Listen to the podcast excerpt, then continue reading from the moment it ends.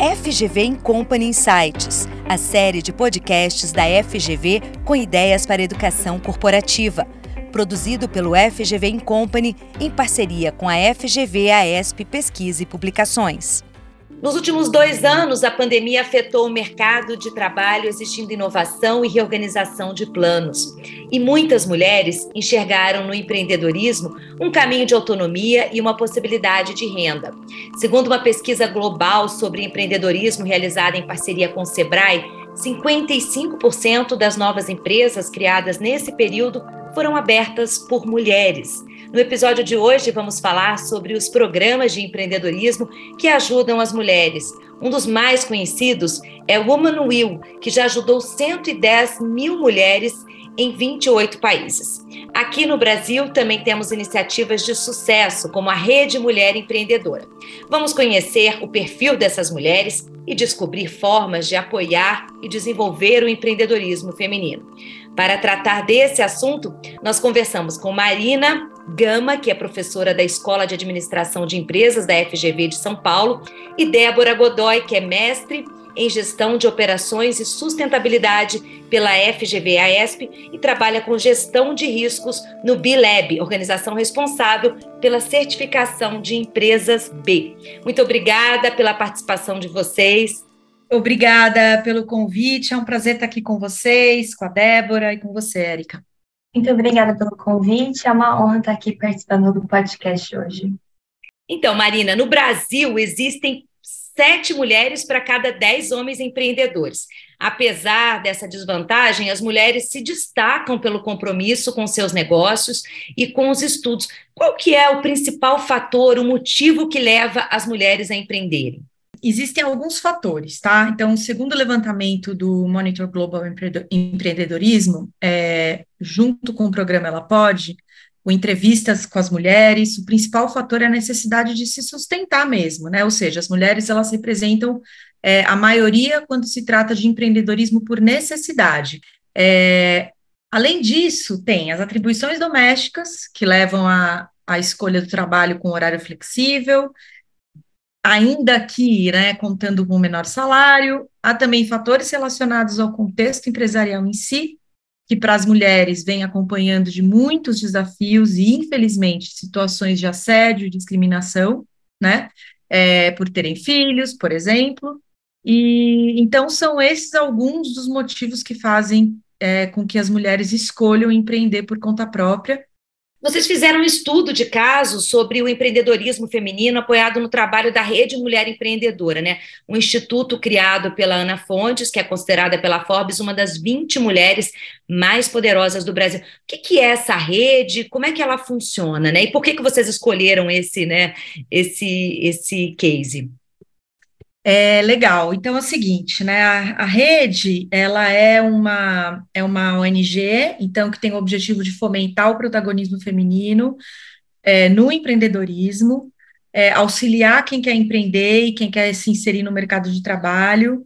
E aí essa rede Mulher Empreendedora ela promove eventos anuais, como tem um que chama Mansão das Empreendedoras, outro que chama Fórum de Empreendedoras. E além dessa rede, a Ana Fontes, ela criou uma sub, uma sub é, é, é, organização, né, que não é menos por ser sub, mas é que é um instituto da Rede Mulher Empreendedora. E aí esse instituto ele também promove é, alguns cursos uh, para é, empoderamento feminino, para conseguir fazer com que a mulher entenda qual o papel dela na sociedade, etc, etc. E aí esse case surgiu porque a Ana nos contactou, é, perguntando se a gente, contando um pouco da história, a gente ficou super interessado, que era um case muito bacana, é um assunto que interessa a mim e a Débora, e aí a gente foi conversar e conviveu com elas, né, por um ano e meio, se eu não me engano, dois anos, participamos de várias, é, de vários processos com essas mulheres e com o pessoal do IRME, e foi isso, então a gente ficou encantada com o processo. E tem aí o Ela Pode também, né? É, é, que isso é, é, é, é um projeto dentro da rede? é um projeto dentro do Instituto. Então, tem o Instituto Rede Mulher Empreendedora, e aí eles fizeram, eles têm alguns projetos. Agora, eles têm um projeto de digitalização também para mulher, é, tem o Ela Pode, e se vocês entrarem no site do Instituto Rede Mulher Empreendedora, vocês vão é, verificar que eles têm alguns projetos em andamento, é, e em sua maioria gratuitos. Eu fiquei um pouco curiosa para entender assim como é que foi essa convivência de um ano. Deve ter sido uma experiência incrível para vocês, né? Muito é, muito bacana e assim acho que no início eu e a Débora a gente estava meio ah tá bom vamos lá vamos fazer o caso vamos conversar com elas. Mas a gente foi se envolvendo e vendo como essas mulheres elas é, é uma questão até mais uh, emocional sabe que acontece porque não é o curso em si. Então tá eu vou aprender um determinado uma determinada ferramenta né? É muito mais uma questão de delas estarem juntas e delas é, se, se engajarem juntas em um processo empreendedor. Então é muito bacana. A gente participou de eventos com elas, foi muito, muito legal. E é uma apoiando a outra, e tem uma questão de mentoria também, né? Porque, é, e aí essas mulheres que acabam sendo mentoras acabam ajudando as outras, é um pouco assim que funciona?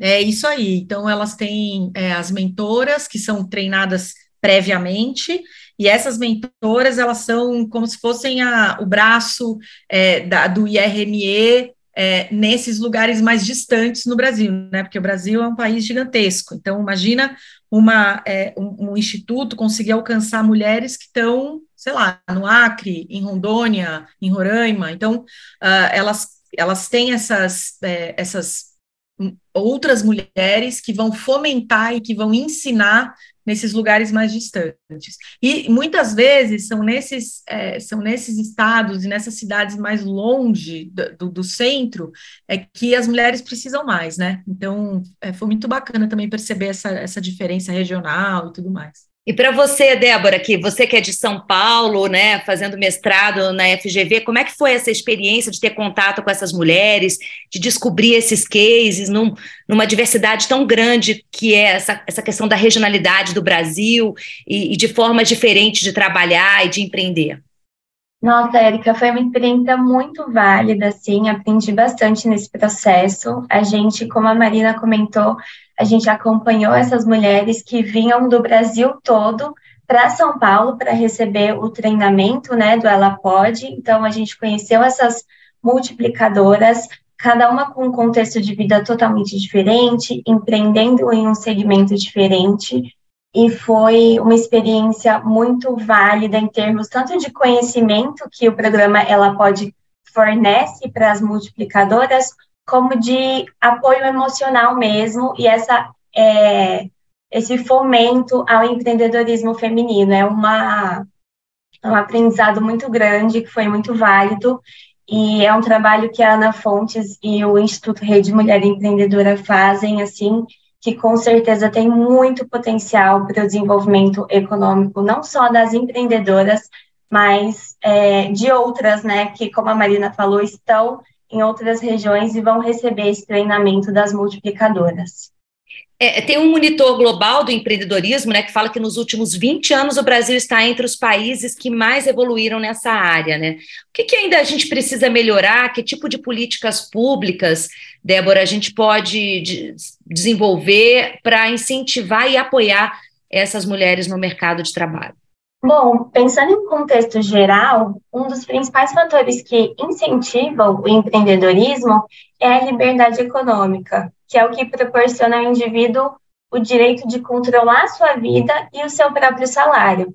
Então, atualmente no Brasil, a gente precisa de políticas públicas que criem esse ambiente com liberdade e facilidade em fazer negócios, né? A gente sabe que hoje em dia existem muitas burocracias que acabam atrapalhando o empreendedor. Então, a gente precisa estimular essa mentalidade empreendedora, garantir segurança jurídica e econômica para esses profissionais e criar um mercado que atraia cada vez mais investimentos. E trazendo para contexto mais focado no empreendedorismo feminino, a gente ainda tem muito o que melhorar. A gente sabe do poder que tem uma mulher qualificada, engajada e o efeito positivo que ela gera ao empreender, né?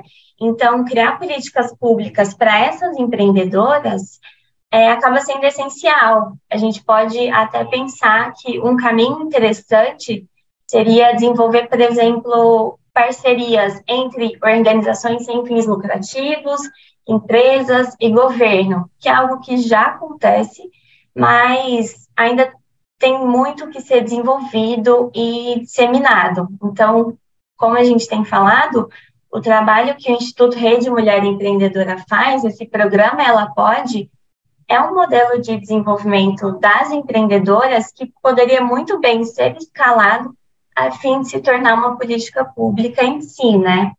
Agora, Marina, você falou uh, né, da sua participação, né, que você acompanhou esse projeto, e como é que você é, percebe né, a importância de continuar a desenvolver é, formas de continuar a desenvolver a rede empreendedoras, de empreendedoras, multiplicadoras e facilitadoras, né? Como é que a gente pode é, fomentar isso? Legal, Érica, boa pergunta. Bom, é, eu entendo que tem que haver uma mais parcerias que tragam recursos para manter esse programa rodando, não só esse, como outros programas desse nesse mesmo é, sentido aí, nesse mesmo tipo. É, e é, se utilizar de tecnologia para alcançar todos os cantos do Brasil, porque como eu tinha falado na minha outra, é, na, quando a gente estava conversando anteriormente, é, o Brasil é muito grande, então, assim, muito difícil você conseguir chegar lá nos rincões do país, né? Então, é, eu entendo que a pandemia, ela ajudou é, nesse sentido, né, no uso da tecnologia, e pelo que eu ando acompanhando do programa Ela Pode, eles já têm, é, na grande maioria, todos os cursos de forma online. Então, acredito que é menos custoso, né, então você gasta menos recursos, é, e você consegue ir mais longe, né? É, e é preciso também é, de visibilidade, sabe? Então, divulgar é, como a gente conseguiu fazer por meio do artigo, por meio desse podcast, de, divulgar os programas criados pelo RME e pelo IRME e assim por diante. Acho que a tecnologia ela é a grande porta, né? Quer dizer, se as empresas podem fazer parcerias e ajudar de alguma forma, é, fomentando isso também, né? Porque é, as plataformas e os cursos já existem, né? Então é, é, é mais é abrir, é, é, proporcionar aí o 4G, o 5G, a internet mesmo, e os equipamentos para que essas mulheres possam é, ter a oportunidade de ter contato com esse conteúdo, com esse conhecimento e, e, e fazer a capacitação. Exatamente, exatamente. Então, acho que a tecnologia é o canal e precisa, e, e assim, as empresas precisam olhar para isso também, né? Porque as empresas são as provedoras de recurso, o IRME ou as ONGs, que seja, elas são uh, uh, as organizações que têm acesso ao, a, ao ponto final ali, né? Então, as mulheres, nesse caso, que precisam é, desse tipo de, de incentivo e motivação e engajamento, é, e o governo, como a Débora falou, né, para fomentar as políticas públicas. Então, é uma grande rede né, que existe entre empresa, é, as NGOs e, é, e o governo. E se vocês pudessem dar um conselho aí para as mulheres que estão no mercado, querem abrir o seu próprio negócio, o que, que vocês falariam para elas diante dessa experiência de vocês aí com esse projeto? Bom, eu acho que a primeira coisa seria para que elas buscassem empreender em soluções para elas ou para as pessoas próximas a elas, assim como a Ana Fontes fez. Ela, a partir da realidade que ela estava vivendo, ela pensou em uma solução para ajudar mais mulheres que enfrentavam os mesmos desafios que ela enfrentou. Então, a gente sabe que a mulher tem um olhar holístico e ela é sempre movida pela vontade de melhorar a condição que ela está. Então, para que as mulheres usem isso ao seu favor quando elas forem pensar em algum produto ou algum serviço que elas forem desenvolver, né?